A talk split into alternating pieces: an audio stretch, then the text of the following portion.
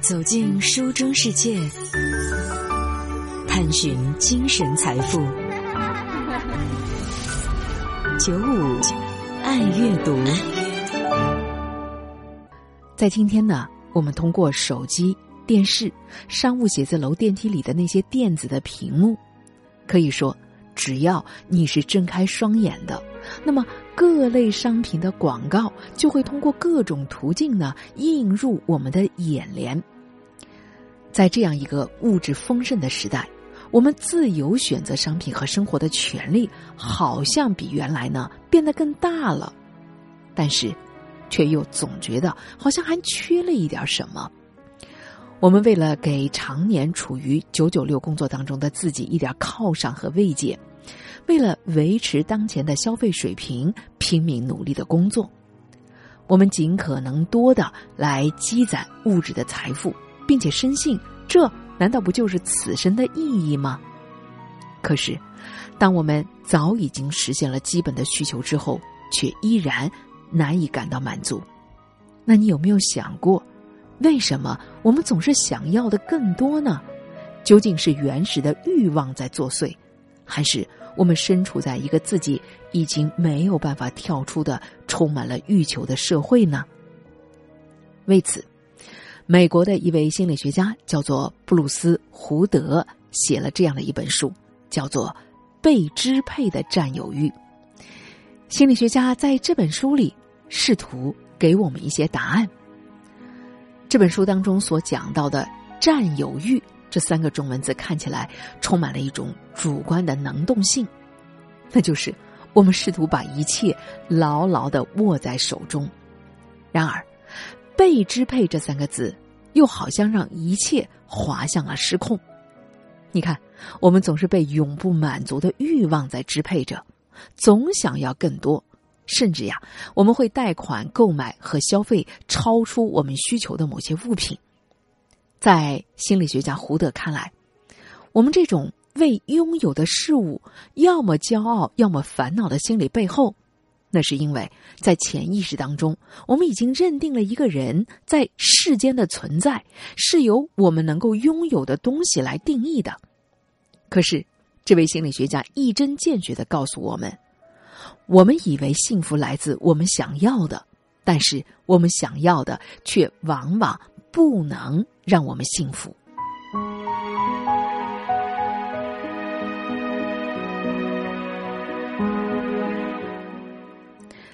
在心理学家胡德看来，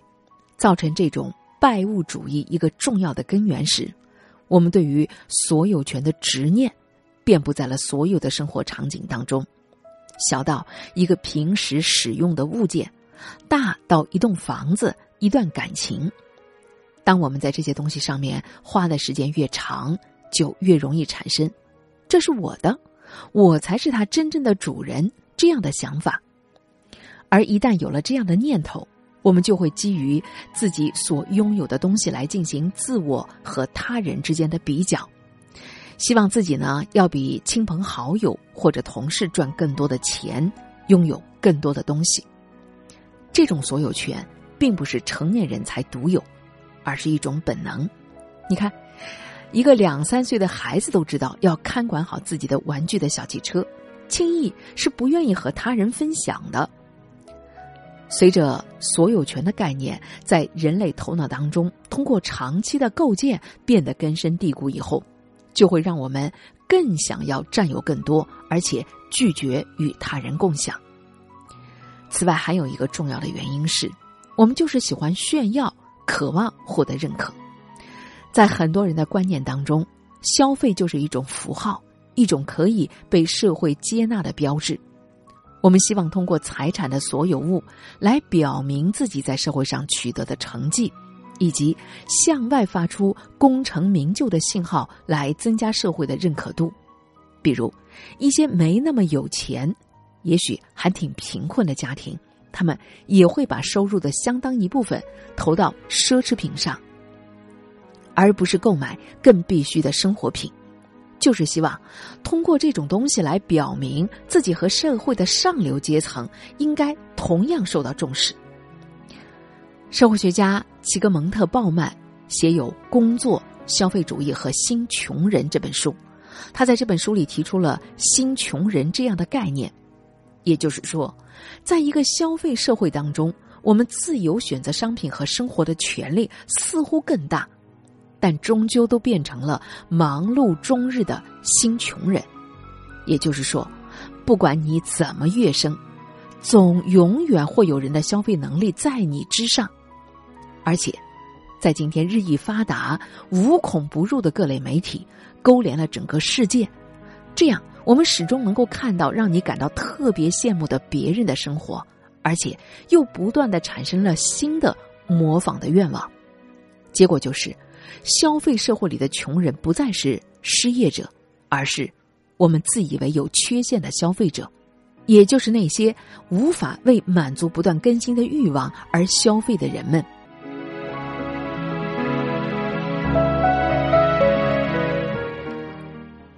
你可能会说，贫穷也是很容易让我们感到举步维艰的呀。那么，当财富要达到什么样的水平，我们的物质和精神才能获得一个相对的平衡呢？胡德在这本书里引用了一项针对四十五万的美国成年人的主观幸福感和收入关系所做的研究。研究发现，当人们的年收入达到七点五万美元的时候呢，是最幸福的。在这以后，幸福感就趋于平缓。就算是获得了额外的收入，对于幸福感的提升也不会再带来显著的影响。高收入确实可以让我们买到生活的满足感，但是买不到幸福。这么说是不是有点酸呢？然而，我们从消费的模式上确实可以看出，无形的商品，比如度假、听音乐会、外出就餐。确实要比购买奢侈品、珠宝、电子产品这些有形的物质能够带来更持久的满足感。换句话说，人们更喜欢为体验消费的买单，而不是为物质商品买单。在这位心理学家胡德看来，体验带来的满足感既来自于体验本身，同时还来自于事后的回忆，因为记忆不是一成不变的。而是会随着每一次复述而重建。经过一次又一次的回忆，我们最终无法区分现实和幻想。在复述经历时，这些体验会成为我们身体的一部分，并且增加我们的社会资本，也就是人们通过人际关系所积累的资源。胡德还进一步提出。物质消费往往是一件孤立的事情，与之相比，体验呢往往会涉及到和他人的沟通交往，是有社会属性的。比如，我们通过在社交媒体上发布视频和照片来展示我们的体验经历，特别是在发布了一张张自个儿感到很满意的照片以后，我们都希望得到别人的欣赏、羡慕。无论是通过对物质的追求，还是对体验的追求，事实上，都是在发出信号，想要表明自己的地位和自己的与众不同。从另一个方面来看，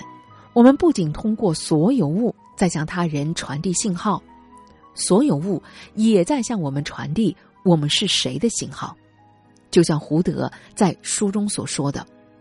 所有物是自我的一种延伸。”所以，在这本书里，胡德还引用了马克思在《资本论》的开篇当中，把商品的拜物主义描述为人与产品之间心理关系的一段描述。这段话是这么说的：“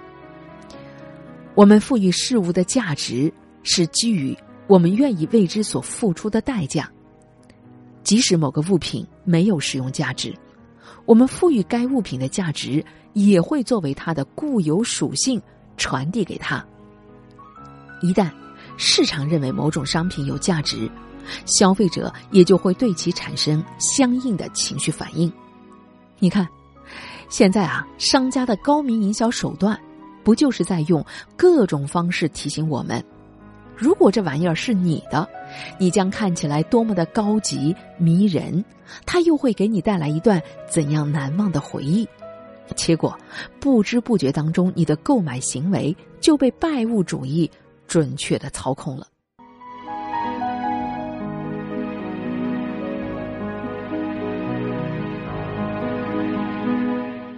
在这本《被支配的占有欲》的书里，还提到了很多心理学经典的理论，比如禀赋效应、损失厌恶，也都进一步的解释了为什么我们对一些所有物有那么深的执念，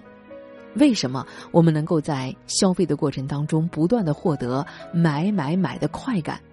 为什么我们不容易因为我们已经所拥有的而感到满足。我们往往会对所有物呢赋予过高的价值，因为它们是自我的延伸啊。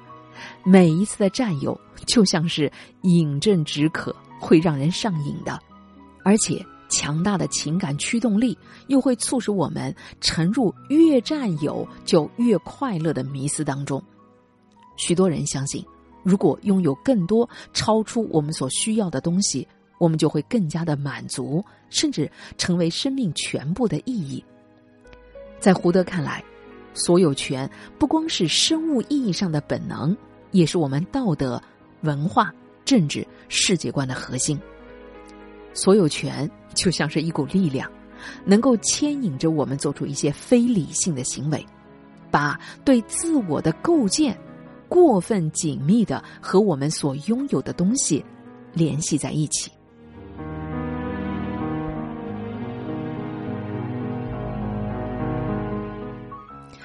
马克思曾经说过：“金钱啊，是一种非常可怕的理性量化的工具，它会把所有的物品都圈进了商品的范围之内。想象一下，在金钱出现以前，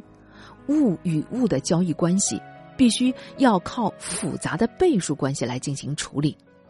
而每一件东西一旦成为商品，立刻就取得了以金钱作为标识的售价。”它和其他的商品之间的高低之分，马上换算成商品价格之间的高下，商品和商品之间的关系就变得非常的一目了然。当我们把所有的东西都看作是一件件标记了明确又清晰价格的商品以后，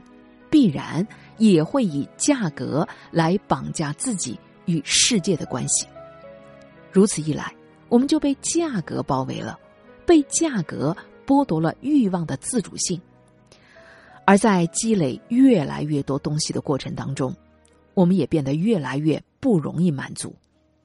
对于金钱的追求，往往容易导致人们陷入一种对于欲望沟壑的填补之中。在这场几乎没有终点的追逐里，我们会逐渐的忘记自己最初的目的是什么。所以。作者胡德在这本书里犀利的向我们指出，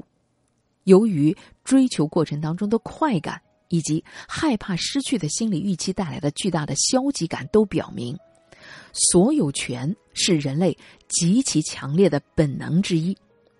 所有权很难受到理性的约束，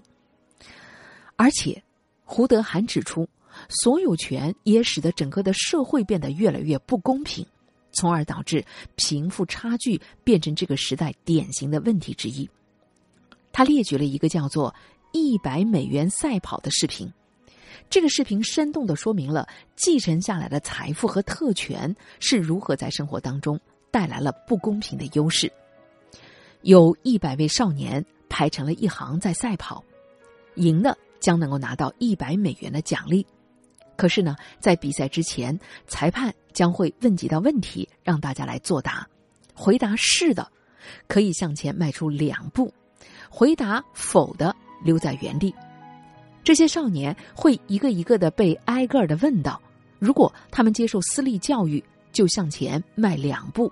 如果他们不缺钱，就再向前迈出两步，以此类推。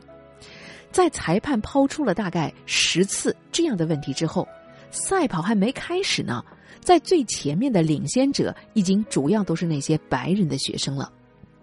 而更多的黑人还有少数族裔的学生呢，都还停留在起跑线上。等开始比赛的枪声响起，就算后面的孩子拼尽全力，但他们早已经输在了起跑线上。所以，在今天贫富差距已经成为最典型的问题。在美国，最富有的百分之二十的人拥有大约百分之八十四的财富，而最贫穷的百分之二十的人，他们只拥有美国百分之零点一的财富。人们为了保住自己拥有的一切而奋斗，但并非每个人都能致富，所以这就造成了扭曲的竞争。然而，总有一天，我们都会死亡。必将化为尘土。在这本被支配的占有欲的书里，作者胡德用了一个非常精妙的比喻来形容。他说：“